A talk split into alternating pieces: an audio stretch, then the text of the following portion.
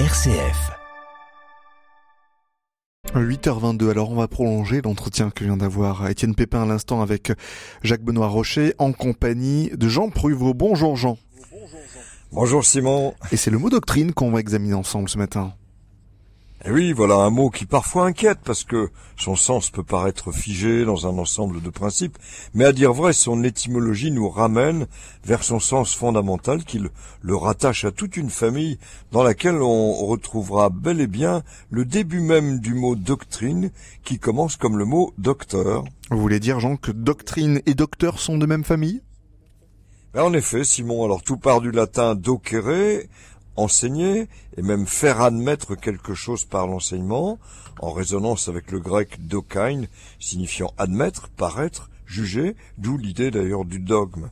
Mais c'est bien du latin doctrina que vient le mot doctrine à partir du verbe docere, donc, et quand ce mot est attesté en français en 1160, il désigne un enseignement, et dès 1175, c'est déjà l'ensemble de connaissances que l'on possède, et en 1190, ben, l'ensemble de notions proposées comme fondement d'une religion ou d'une philosophie, et voici, dans le dictionnaire de Furtière, publié en 1690, la définition donnée.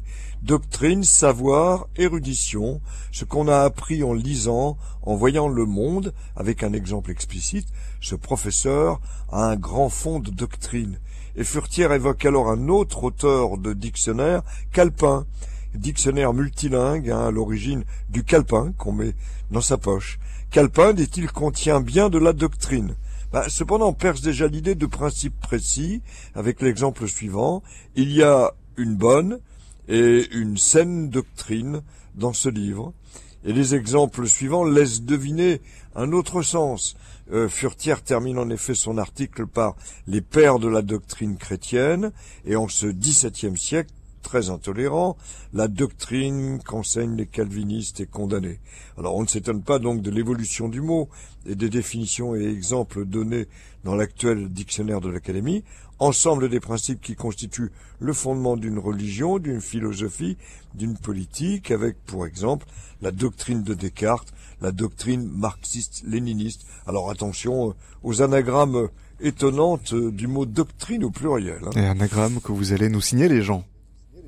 Eh ben oui, alors, si on assimile doctrine au pluriel à quelque chose d'impératif, enseigné pour être cru, les anagrammes sont vraiment en résonance. La première est contredit, avec un S. Une doctrine peut-elle être contredite?